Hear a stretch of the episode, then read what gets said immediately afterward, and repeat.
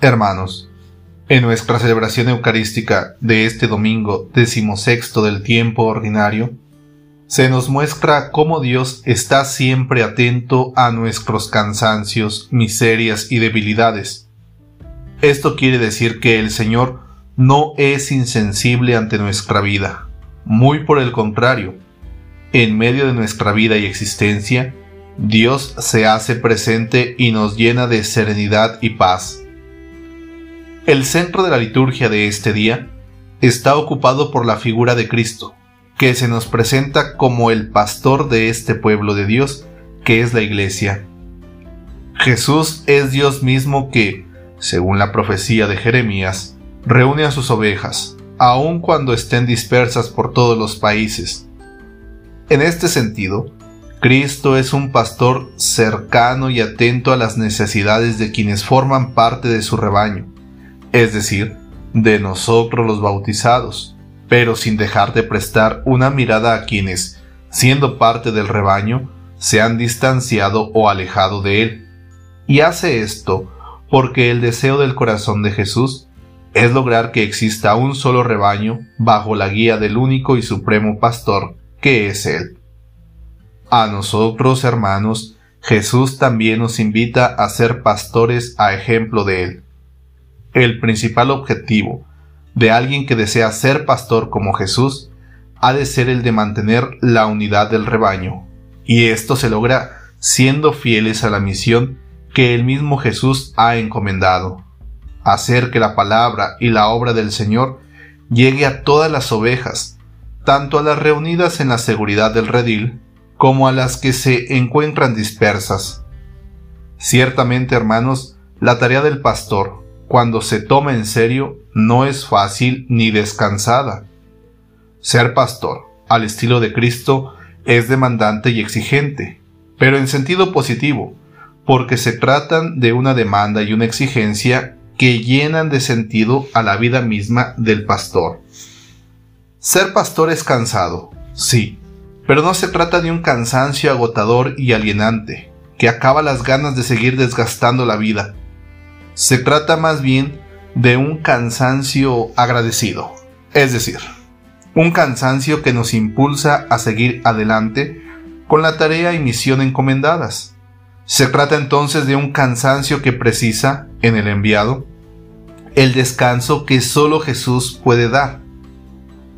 El descanso que Jesús propone a todos los que aceptan la tarea de ser pastores es el de estar a solas con Él en eso consiste nuestro descanso, en saber estar con Jesús, en la intimidad del amor y de la oración, en saber escucharlo, en vivir con Él y así profundizar en la comunión de vida con Él, aprendiendo a ser pastores al lado del gran pastor de las ovejas, Cristo Jesús.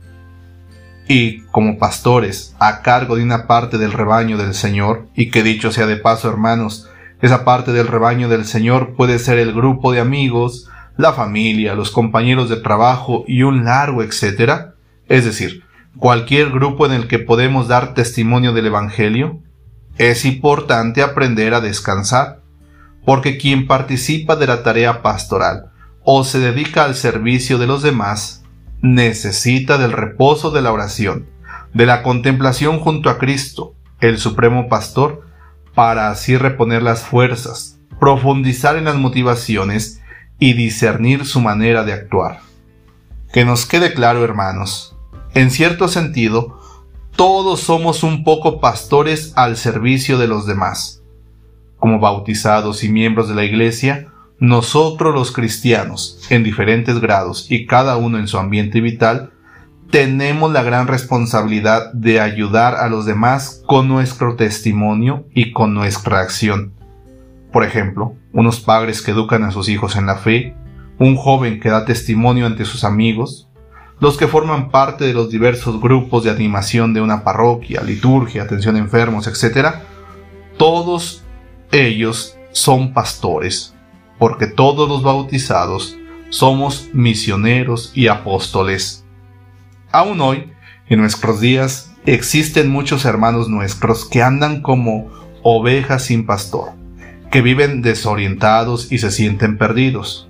a ellos somos enviados por Cristo y somos enviados para ayudarles a encontrar, en medio de la maraña de ideologías que solo confunden, los caminos de verdad y felicidad, de paz y de verdadero progreso que todos buscan. El Señor nos dice hoy en el Evangelio, vengan ustedes a solas a un lugar solitario para que descansen un poco. Permítanme, hermanos, concluir con algunos consejos para descansar de verdad. Tomar el sol, es decir, buscar una iglesia y visitarla cada mañana, haciendo en ella un rato de oración. Así, el sol que es Cristo entibiará nuestra alma. Alimentarse bien, esto es, comulgar de manera frecuente, ponerse en forma.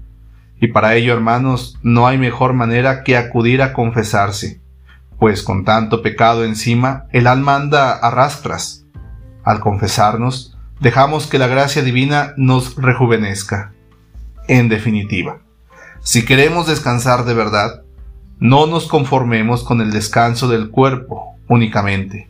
Practiquemos el descanso integral, el descanso que Cristo nos propone, el del alma y el del cuerpo.